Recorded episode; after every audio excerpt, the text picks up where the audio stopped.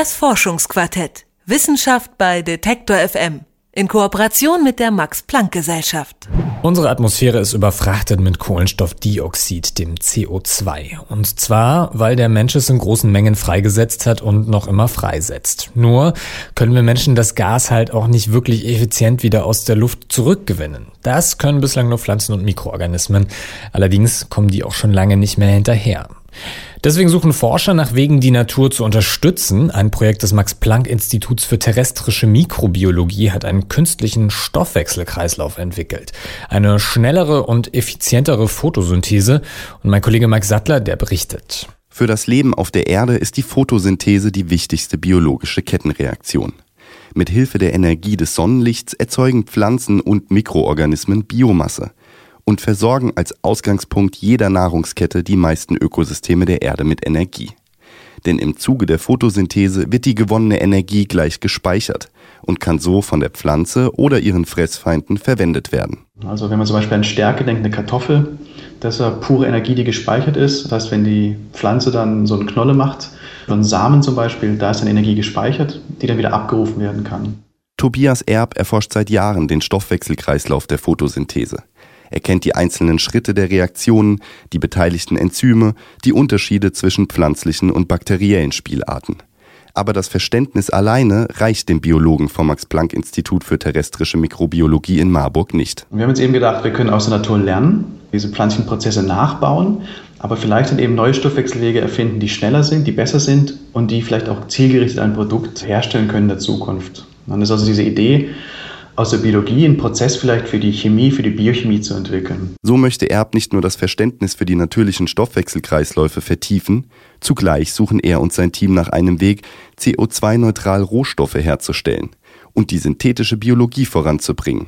Denn Erb vergleicht die aktuelle Biologie mit der Chemie vor etwa 100 Jahren. Da haben sie erst darum gekümmert, wie sind zum Beispiel Stoffe aufgebaut, was ist Holz, was sind Vitamine und als man das verstanden hat, hat man versucht, es eben nachzubauen, also Vitamine künstlich herzustellen, künstliche Werkstoffe herzustellen. Und die Idee ist, die Biologie eben von diesem Verständnis in diese synthetische Phase zu übertragen. Und das ist eben das, was wir synthetische Biologie bezeichnen. Das Ziel der synthetischen Biologie ist es demnach, biologische Abläufe zu entwickeln, die so in der Natur nicht vorkommen. Zum Beispiel eine künstliche Photosynthese. Denn auch die Photosynthese ist im Grunde eine Reihe von Reaktionen, deren Ablauf durch Enzyme gesteuert wird eine biologische Kettenreaktion. Bereits vor über fünf Jahren hatte sich Tobias Erb mit der Photosynthese der Purpurbakterien befasst.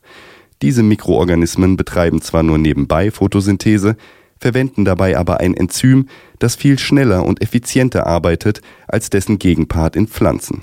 Erb hatte damals bereits einen künstlichen Reaktionsweg skizziert, eine Mischung aus pflanzlicher und bakterieller Photosynthese. Das heißt, wir hatten sehr schnell diesen künstlichen Stoffwechsel gezeichnet auf dem Papier und auch dann versucht zu modellieren. Die Schwierigkeit war, die einzelnen Bausteine zu finden, also die einzelnen Biokatalysatoren, die die verschiedenen Reaktionen vermitteln. In Enzymdatenbanken suchten die Forscher nach passenden Akteuren. Immer wieder mussten Enzyme ausgetauscht werden, weil sie ungewünschte Reaktionen verursachten oder sich zum falschen Zeitpunkt in die Reaktionskette einmischten. Einige Enzyme mussten die Forscher auch in ihrer Struktur verändern, ihren Handlungsspielraum künstlich einschränken oder sie darauf trainieren, mit neuen Stoffen zu arbeiten. Erb vergleicht diese Prozesse mit der Arbeit eines Fußballmanagers, der das ideale Team zusammenstellen möchte. Das ist im Prinzip so, wie wenn Sie ein Fußballteam zusammenstellen wollen. Letztendlich müssen Sie dafür sorgen, dass der Fußballspieler links außen tatsächlich ein guter links außen ist aber das eben auch gut mit dem Mittelfeld kommunizieren kann. In anderen Fällen muss man eben dann manche von diesen Playern, die wir in unserem Stoffwechselweg haben, dann noch umerziehen, dass sie neue Reaktionen machen. Das war die andere Schwierigkeit. Über fünf Jahre hat Erb mit seinem Team daran gearbeitet, diesen Kreislauf in die Praxis zu überführen. Jetzt sind insgesamt 17 Enzyme an der Reaktion beteiligt. Sie stammen aus neun verschiedenen Organismen, auch eines aus der menschlichen Leber ist dabei und der Kreislauf arbeitet um 20 Prozent effizienter als die pflanzliche Photosynthese. Dass die Umsetzung von der Theorie in die Praxis nicht ganz so einfach war, zeigt auch eine der großen Potenziale der synthetischen Biologie auf. Denn sie ermöglicht nicht nur neue Produkte, sondern hilft den Forschern auch, ein tieferes Verständnis der biologischen Abläufe zu entwickeln. Das Ergebnis der Mühen in Marburg ist vorerst eine Flüssigkeit. Milliliterweise portioniert schwimmt sie im Labor in kleinen Reagenzgläsern. Also im Prinzip stellen wir all diese einzelnen Bausteine getrennt her und dann mischen wir es im richtigen Verhältnis und bringen es in ein Reagenzglas, was die Größe von so einem Milliliter hat, geben dann noch chemische Energie dazu und dann beginnt dieser Kreislauf von selbst zu laufen und CO2 zu fixieren. Diese Flüssigkeit ist also bereits in der Lage, der Luft CO2 zu entziehen und daraus in einem biologischen Prozess Glyoxalsäure herzustellen. Ein Zwischenprodukt, aus dem sich in ähnlichen Kreisläufen unter anderem Biodiesel gewinnen lässt. Prinzipiell kann man dieses Produkt, was jetzt die Glyoxalsäure ist, weiter umwandeln und weitere sozusagen Module, Stoffwechselwege dranhängen. Es gibt ein Stoffwechselwegmodul, was dann direkt in Biodiesel führen würde, was man dranhängen könnte. Das ist also kein Problem, das weiter zu verschalten. Bislang laufen die Reaktionen aber in überschaubarem Rahmen ab. Selbstverständlich sprudelt aus den winzigen Reaktionsgläsern noch kein Treibstoff. Die Umwandlungsprozesse lassen sich bislang nur mit dem Massenspektrometer nachweisen. Und nach etwa 90 Minuten ist die Lösung so gesättigt, dass sie ihre Arbeit einstellt, weil das Endprodukt nicht weiterverarbeitet wird.